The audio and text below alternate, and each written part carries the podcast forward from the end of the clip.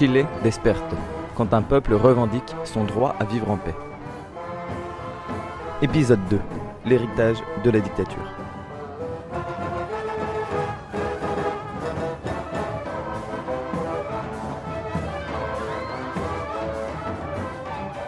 Las leyes que hoy en día es- existen siguen siendo leyes que provienen desde la dictadura. Por eso hay una frase que dice no son 30 pesos, son 30 años en realidad. ¿Cachai?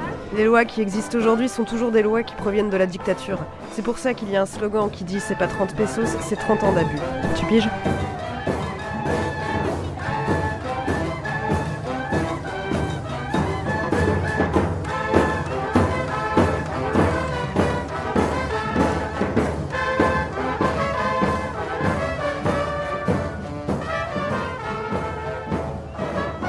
Hugo, professeur d'université et membre de la commission des droits de l'homme de l'Assemblée du quartier Yungay.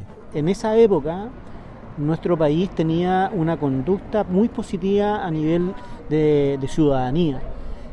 Avant la dictature, le Chili avait une culture citoyenne très intéressante.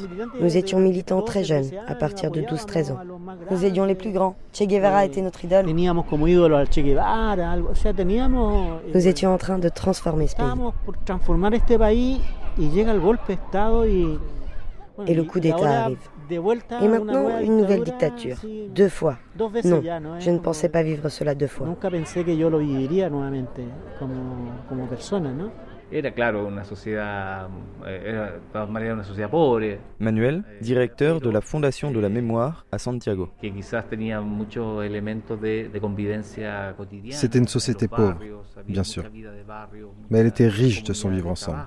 Il y avait une vie de quartier, une convivialité eh, dans les communautés ouvrières. Il était très commun que les ouvriers d'une même usine partagent des activités, une vie commune. Hay- Hay una idea de, de- de- de ese Chile anterior que sin ser eh, demasiado idealista, tampoco no, no- no es la idea. Il y a donc cette image du Chili antérieur, qu'il ne faut pas non plus voir avec idéalisme, mais qui était davantage más centré dans des valeurs communautaires, au en- quotidien.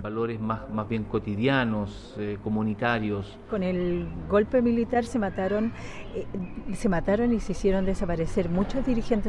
Avec le coup d'État de 1973, beaucoup de dirigeants sociaux ont disparu ou furent assassinés. Léonore, membre de l'Assemblée du quartier Yungay à Santiago. Il y a eu une répression, también d'abord massive puis sélective. Beaucoup de dirigeants sociaux furent tués et beaucoup d'initiatives sociales mises en place disparurent.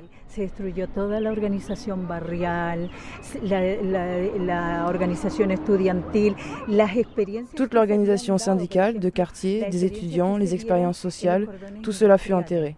Que era principalmente de autogestión obrera y campesina, se expropiaron muchas fábricas. Par exemple, les cordonnais, c'était des expériences d'autogestion paysanne et ouvrière. Beaucoup d'usines avaient été réappropriées, autogérées par les ouvriers. Ce sont eux qui géraient la production, les prix et la distribution. Toda esa experiencia se eh, exterminaron, exterminaron eh, haciendo desaparecer, exiliando a los dirigentes y entregando de nuevo esas industrias, esos campos que habían sido recuperados para el, la para el colectivo, digamos, entregándoselo de nuevo a los Toutes ces initiatives furent exterminées. Les dirigeants furent pourchassés ou exilés et les usines, que les champs qui avaient été collectivisés furent rendus aux propriétaires. Y después la introducción del sistema neoliberal, que hizo que ya tú tuvieras como la ilusión de que todo lo podías hacer mediante tu esfuerzo individual y que así era la única forma que tú tenías de progresar. Puis la peur fit que les gens ne se réunissaient plus, ne collaboraient plus. Va ensuite l'introduction du système néolibéral, avec l'idée que tu pouvais tout faire avec ta force individuelle et que toi seul avais les ressources pour pouvoir progresser. en un, camino súper individual. Y lo que era solidario y lo que era cooperativo. Et tu progressais d'autant plus aux dépens de ton voisin, de ton collègue, par-dessus les autres. Ce qui était solidaire, collectif, ce n'est pas que ce fut oublié, mais déprécié.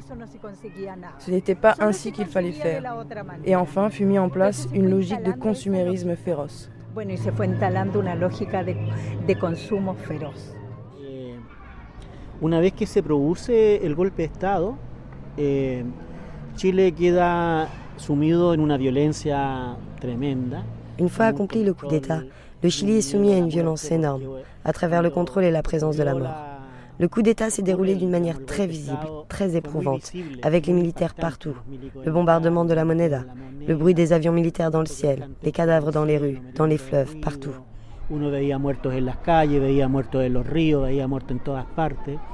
Eh, uno estaba choqueado y fue en ese Les gens étaient en état de choc. Et en profitant de cet état de choc, ils firent toutes les réformes structurelles. La réforme des retraites, de l'éducation, de la santé.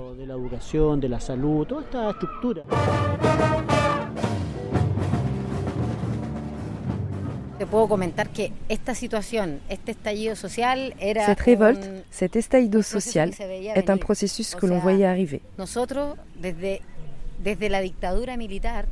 Nosotros desde desde la dictadura militar Monica, que fuimos géographe. muy golpeados, entonces la gente hace 30 años atrás era asesinada por expresar su posición política. 30 ans en arrière, les gens étaient assassinés pour exprimer leur position politique. Depuis la dictature militaire, on a pris très cher. Beaucoup de gens ont été assassinés. Beaucoup de gens ont dû s'exiler à l'étranger. Des penseurs et acteurs sociaux importants ont dû quitter le pays. La charte fondamentale a donc été remplacée par une autre, écrite sous la dictature entre quatre murs. Et le modèle qu'a suivi cette dictature, c'est le modèle néolibéral. Que es el modelo neoliberal. O sea, Chile es la ventana abierta al modelo. el primer Le Chili est la véritable vitrine du néolibéralisme. Le premier pays du monde où il s'installe à outrance.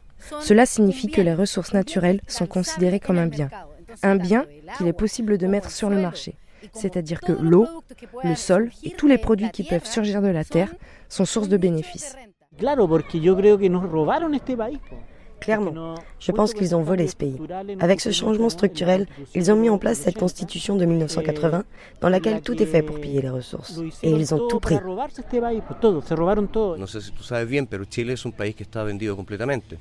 Je ne sais pas si tu es au courant, mais le Chili est un pays entièrement vendu.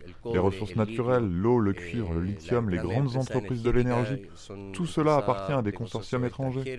Otra idea muy fuerte que, se, que fue instalándose es la idea del desprecio hacia lo público. D'autre part, l'idée très forte qui s'implante chez les Chiliens et les Chiliennes est la dépréciation de tout ce qui est public, tout ce qui a à voir avec l'État. L'éducation publique, la santé publique est mauvais. Il faut donc le privatiser. On a donc commencé à légitimer cette idée qui est moins l'État s'engage dans l'éducation, dans la santé, dans l'économie, mieux c'est. Eh, me- mejor. Se da la, la- la promulgación de todo lo que significa el fomento a la industria forestal. Chile comienza a, a talar todo lo que es bosque nativo, flora autóctona, y a reemplazarla por... eh, On promulgue ce qu'on appelle le développement de l'industrie forestière.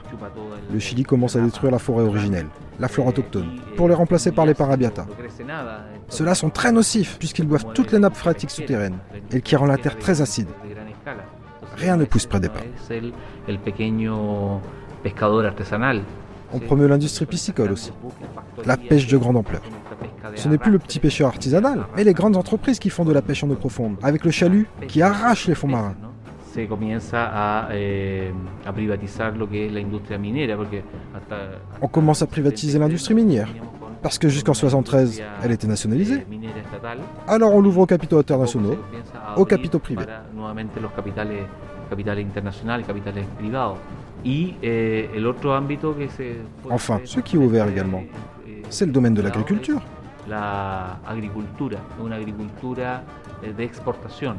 eh, On met en place une agriculture d'exportation. Cela va provoquer la transformation de l'économie chilienne vers un libéralisme décomplexé. On pousse le levier du développement pour faire des exportations, mais il s'agit d'exportation de matières premières, non raffinées, non transformées, sans valeur ajoutée. Pero exportaciones de materias primas, exportaciones sin mayor transformación, sin mayor eh, valor agregado.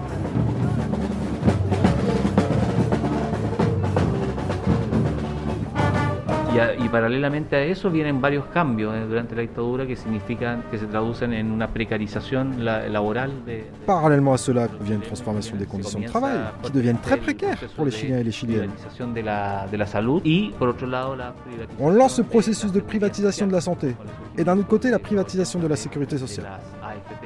Avec l'apparition dans les années 80 de l'AFP, l'administration des fonds de pension, avec une terrible promesse. 10 más o menos los chilenos iban a Lorsqu'elle arrive l'AFP, l'idée est que jusqu'en 2010, les Chiliens, les Chiliennes allaient avoir une retraite équivalente au 100% de leur salaire.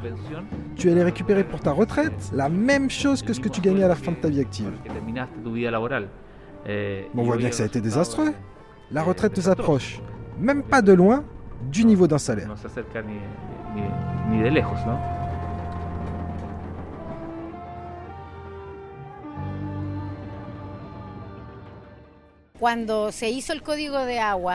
Lorsqu'a été réalisé le Code pour l'eau en 1980, durant la dictature, ils ont séparé l'eau de la terre.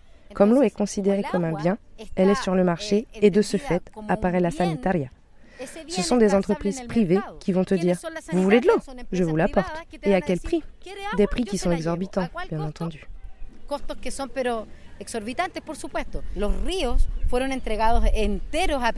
Les fleuves furent offerts tout entiers à des privés et pas nécessairement aux paysans qui étaient déjà sur les territoires. Ce fut un arrangement au nom de la croissance nécessaire de l'économie. Donc, lorsque la ressource hydraulique a commencé à être exploitée, elle a été entre les mains de quelques-uns. Et qui furent les plus pénalisés? Les pauvres et les paysans, bien entendu.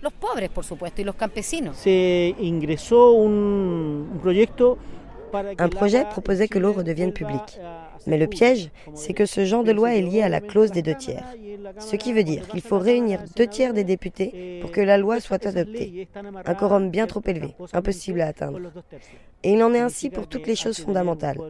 Toute loi importante pour les Chiliens et Chiliennes est amarrée à cette règle des deux tiers. Voilà la constitution qui a tué ce pays, qui l'a converti en un pays où sévit une inégalité immense. Que lo ha convertido en un país eh, con una tremenda desigualdad.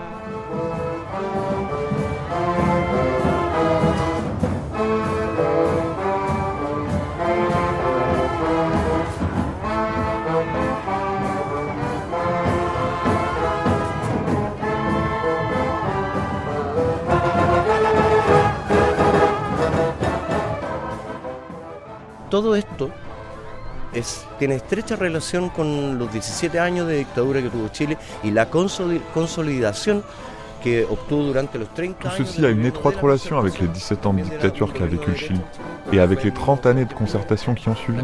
Les gouvernements de droite, dont ceux de Sébastien Piñera, ont consolidé tout ce système de copinage.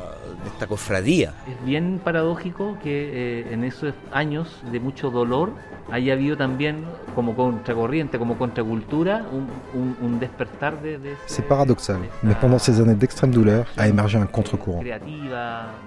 C'était comme un réveil de la créativité et du besoin d'association entre les gens. Ce phénomène gagne de plus en plus d'espace, prend de la confiance, se met à espérer la fin de la dictature, même si les gens ne croyaient pas au plébiscite de 88. Eh, no creíamos, no creíamos en el plebiscito del 88, entonces hay que ir a votar. Des gens ont fait ce travail de redonner la confiance aux gens, de dire il faut aller voter, il faut aller défendre le vote, organiser des comptages parallèles. Il y avait des porte-paroles. Les gens se sont beaucoup préparés. Il y avait des maisons du non qui étaient des QG dans les quartiers, où les gens arrivaient pour aider, pour faire des peintures murales du genre non à Pinochet. Hacer murales por el no, no a Pinochet, qué sé yo.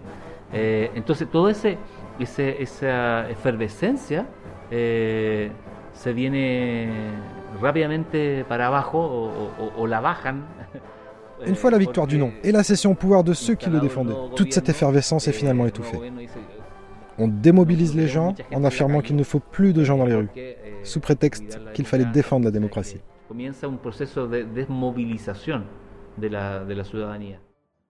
Si c'était si ou si c'était no, quoi qu'il arrive, le peuple, on va dire, se faisait avoir. Amélie, réalisatrice d'un film sur la mémoire de la dictature au Chili. Donc, euh, si c'était si, donc Pinochet restait au pouvoir euh, jusqu'à 98, 98, tout, tout, enfin, tout, le système dictatorial continuait, on va dire. Euh, et en fait, si le no passait, euh, c'était pour euh, commencer une transition, sauf que dans cette transition, tout a été fait pour garder le schéma dictatorial. Il n'y a aucun changement qui s'est fait, on va dire, euh, entre la fin de la dictature et le début de la transition pour, euh, pour vraiment arrêter cette dictature. Et cette dictature, elle a vraiment suivi, enfin, on va dire, en, sous-marin euh, durant, la, durant le début de la démocratie et jusqu'à aujourd'hui. Et c'est pour ça que là, aujourd'hui, tu as toutes ces révolutions, enfin, la révolution qui a commencé. Se había levantado la esperanza de L'espérance avait émergé qu'avec la démocratie, on allait revenir sur ce qu'avait réalisé la dictature, particulièrement sur les privatisations. Mais ça n'arriva pas. Il y a eu quelques changements mineurs, mais en général, le modèle perdura. Il a même été perfectionné pendant la démocratie.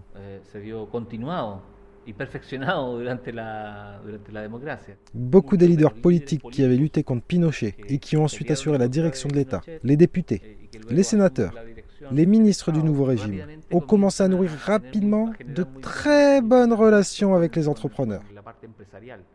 Lorsque s'achève leur mandat de député, ils accèdent rapidement à des postes de direction d'entreprise.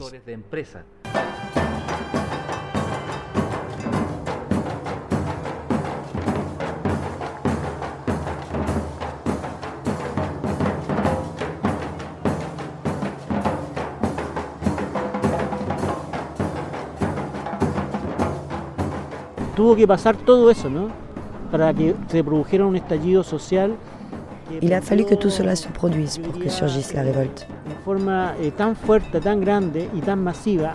Et elle s'est enflammée, si forte, si grande et si massive, au départ contre les 30 pesos, mais en vrai, pour ces 30 ans passés, comme dit le slogan. Et en une minute, nous l'avons tous senti. C'est bon, basta. Nous y sommes allés dès le premier jour, comme nous avons pu, sans y penser à deux fois. Alors Piñera a retiré son masque démocratique, a mis celui du militaire et a pris des dispositions drastiques. Il a déployé les militaires dans la rue et a multiplié les mesures répressives, tandis que de l'autre côté, le peuple avançait, de plus en plus nombreux.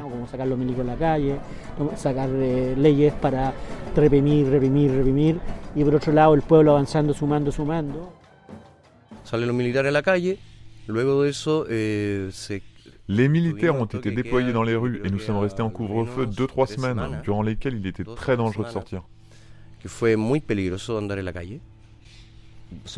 On peut distinguer ici plusieurs types de violences. Eh, D'une part, il existe une violence psychologique envers les personnes qui ont vécu la dictature en chair et en os, les exilés, les torturés, ainsi que les familles des disparus. Cette violence est très présente lorsque les militaires sortent dans la rue. Il y a aussi une violence physique lorsqu'ils tirent, tuent ou violent des femmes et des jeunes. Ils font également une justice sélective en allant chercher des gens chez eux pour les mettre en prison, comme à l'époque de la dictature.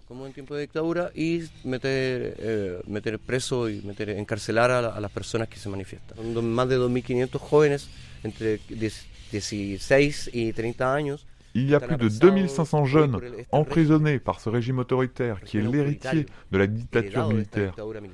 Cet héritage est là, latent, et à tout moment existe la peur qu'ils sortent de nouveau les militaires dans les rues. En cualquier momento, por ejemplo, existe el miedo de que nuevamente saquen a los milicos a la calle.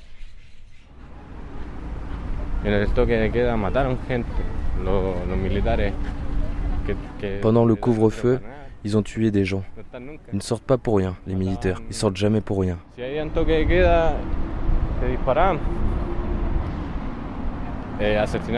Ils ont assassiné beaucoup de gens. Beaucoup de gens ont disparu. Des corps calcinés ont commencé à réapparaître. Les militaires étaient sous l'effet de la drogue, ça se voyait. Tous les supermarchés qui furent pillés ont été incendiés. C'est étrange.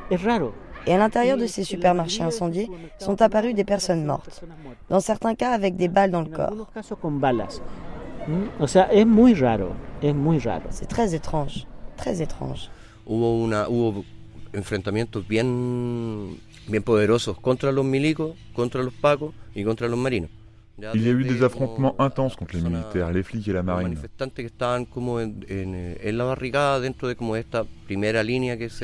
Face à face, il y avait la première ligne, comme on appelle les manifestants qui se trouvent sur les barricades, et les militaires, dont le métier n'est pas de réprimer les foules.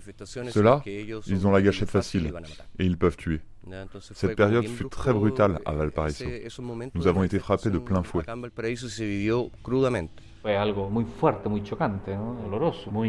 Ce fut quelque chose de fort, de choquant, de douloureux, de très difficile à accepter.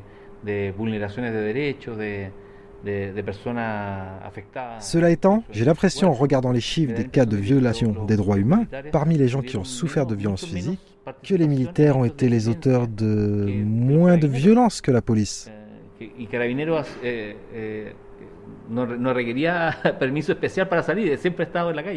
Et la police, eh, elle n'a besoin d'aucune permission. Elle a toujours été dans la rue. Ça m'interpelle. Symboliquement, oui, c'est très fort de voir à nouveau les militaires dans la rue. Mais si nous regardons les chiffres, la majorité des dénonciations concernent la police. Comme le disent l'Astésis avec leur chant, il semble que nous l'ayons devant nous, le violeur. Celui qui fait la circulation, celui qui passe là, en voiture, tous les jours, il était là. Il était là, mais nous n'avons pas vu les signes avant-coureurs. C'est lamentable. Il y a eu de nombreuses personnes à perdre un œil. D'autres furent blessées par des balles. Les lacrymogènes, elles sont faites avec des gaz chimiques illégaux. Je suis indignée de l'agissement de la police. Ils ont agi comme des criminels.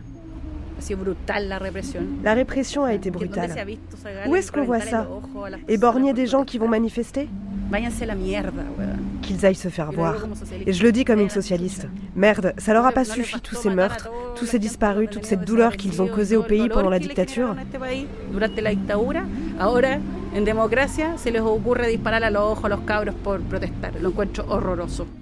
Maintenant, en démocratie, ils se mettent à tirer dans les yeux des gamins qui manifestent. Je les trouve effrayants. Los primeros días igual tenía como una sensación eh, en el barrio como bien especial en cuanto a que nosotros como, como país ya habíamos vivido un proceso de toques de queda en la dictadura. Les premiers jours, il y avait dans le quartier une sensation bien particulière, directement liée au fait que nous, comme pays, avions déjà vécu un couvre-feu pendant la dictature. Respecto a, il y a toujours une certaine crainte que les militaires reviennent dans la rue. Les personnes plus âgées ont un traumatisme vis-à-vis de la répression des militaires. C'était donc à nous, les jeunes, d'avoir assez de courage pour exprimer notre mécontentement.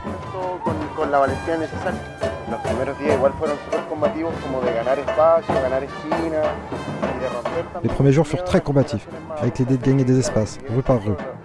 il s'agissait de rompre avec la peur ressentie par les anciens. Leur montrer que malgré le couvre-feu, nous pouvions être là, à faire du boucan avec nos casseroles, à partager, et aussi à faire attention les uns aux autres en tant que voisins.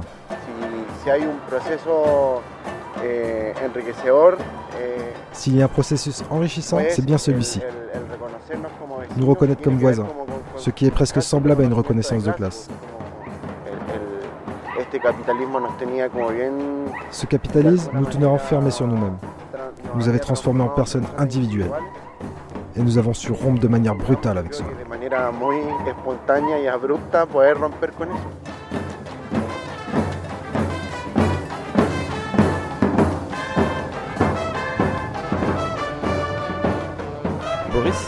Travailleur social à Valparaiso.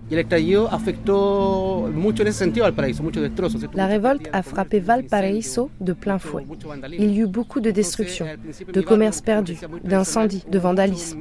Cela a généré beaucoup de peur dans mon quartier, qui est très traditionnel. Il y a eu une énorme confusion, parce que personne ne savait quand ça allait se terminer. Beaucoup d'anciens repensaient à la dictature et au coup d'État. Cette population d'anciens, tant ceux de droite que de gauche, était très affectée en se remémorant cette époque. Et les plus jeunes descendaient du quartier pour participer à la mobilisation et monter des barricades. Nous avons donc commencé à nous réunir en assemblée et à parler de thèmes politiques, mais plus que tout, à nous organiser parce qu'il y avait l'inquiétude de ne plus avoir d'approvisionnement, de se retrouver en pénurie de nourriture et de bien d'autres choses. De cette manière, il s'est produit une sorte d'union entre voisins en se retrouvant dehors pour discuter ou en sortant dans la rue avec les casseroles. Cela ne s'était jamais passé auparavant. Certains voisins ne s'étaient jamais adressé la parole.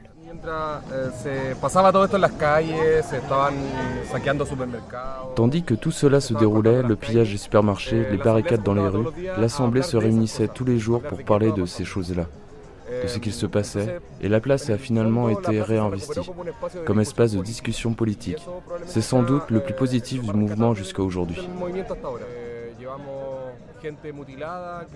Il y a des gens mutilés, torturés, emprisonnés, violés dans les prisons. Il s'agit effectivement de se rendre compte du côté le plus dictatorial de l'État. Faire cet effort de mémoire, revivre ce que vécurent nos parents, la peur du couvre-feu, la peur face aux militaires qui ont le droit de tuer des gens. Et malgré cela, nous continuons à nous rassembler tous les jours. Je creo que lo más impresionante fue cuando se sacó a los milicos a la calle y la gente no soltó la calle. Le plus impressionnant, c'est que quand les militaires sont sortis dans la rue, les gens n'ont pas lâché l'affaire. Et jusqu'à aujourd'hui, cela impressionne beaucoup, et notamment chez les personnes les plus âgées, parce qu'elles ont vécu cette situation dans le contexte de la dictature. Et jamais on n'avait imaginé une telle réponse que celle que la jeunesse a donnée. Une jeunesse qui ne veut plus répondre avec la peur.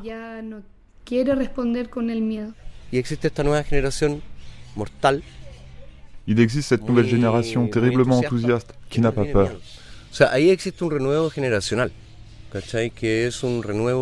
C'est un véritable renouveau générationnel. C'est un renouveau complet, parce que cette génération n'a pas peur de la répression et de l'injustice de l'État. Elle n'a pas peur de la répression au cœur de laquelle nous, les aînés, sommes nés. Pour cette raison, il existe une étincelle, une étincelle qui les fait agir contre ce système néolibéral et contre le système global qui s'appelle capitalisme.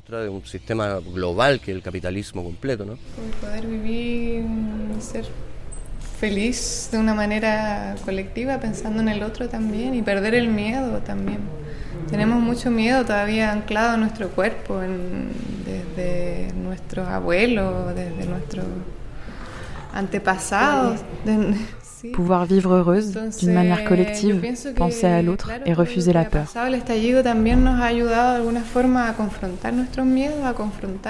Nous avons toujours beaucoup de peur dans notre eh, corps, une peur qui vient de nos grands-parents, de nos ancêtres. Cet estallido nous a permis de nous confronter à cette peur, à nos habitudes, ces habitudes patriarcales que nous avons, ces habitudes capitalistes, le fait de ne penser qu'à soi-même, de ne pas saluer le voisin. Alors oui, le but est de refuser la peur. Refuser la peur et lutter, ne rien lâcher. Claro, la idea es, es perder el miedo, perder el miedo y, y luchar para seguir luchando. No soltarnos. No soltarnos. Nos amarraron. Ils nous ont amarrés de telle manière qu'ils ont essayé de nous transformer culturellement. Mais les gens venaient de l'Union populaire. C'est pour ça qu'Allende a gagné. Si por algo ganó Allende. Porque la gente quería un Chile distinto. Les gens voulaient un Chili différent. Il y avait un programme différent qui fut interrompu par la force.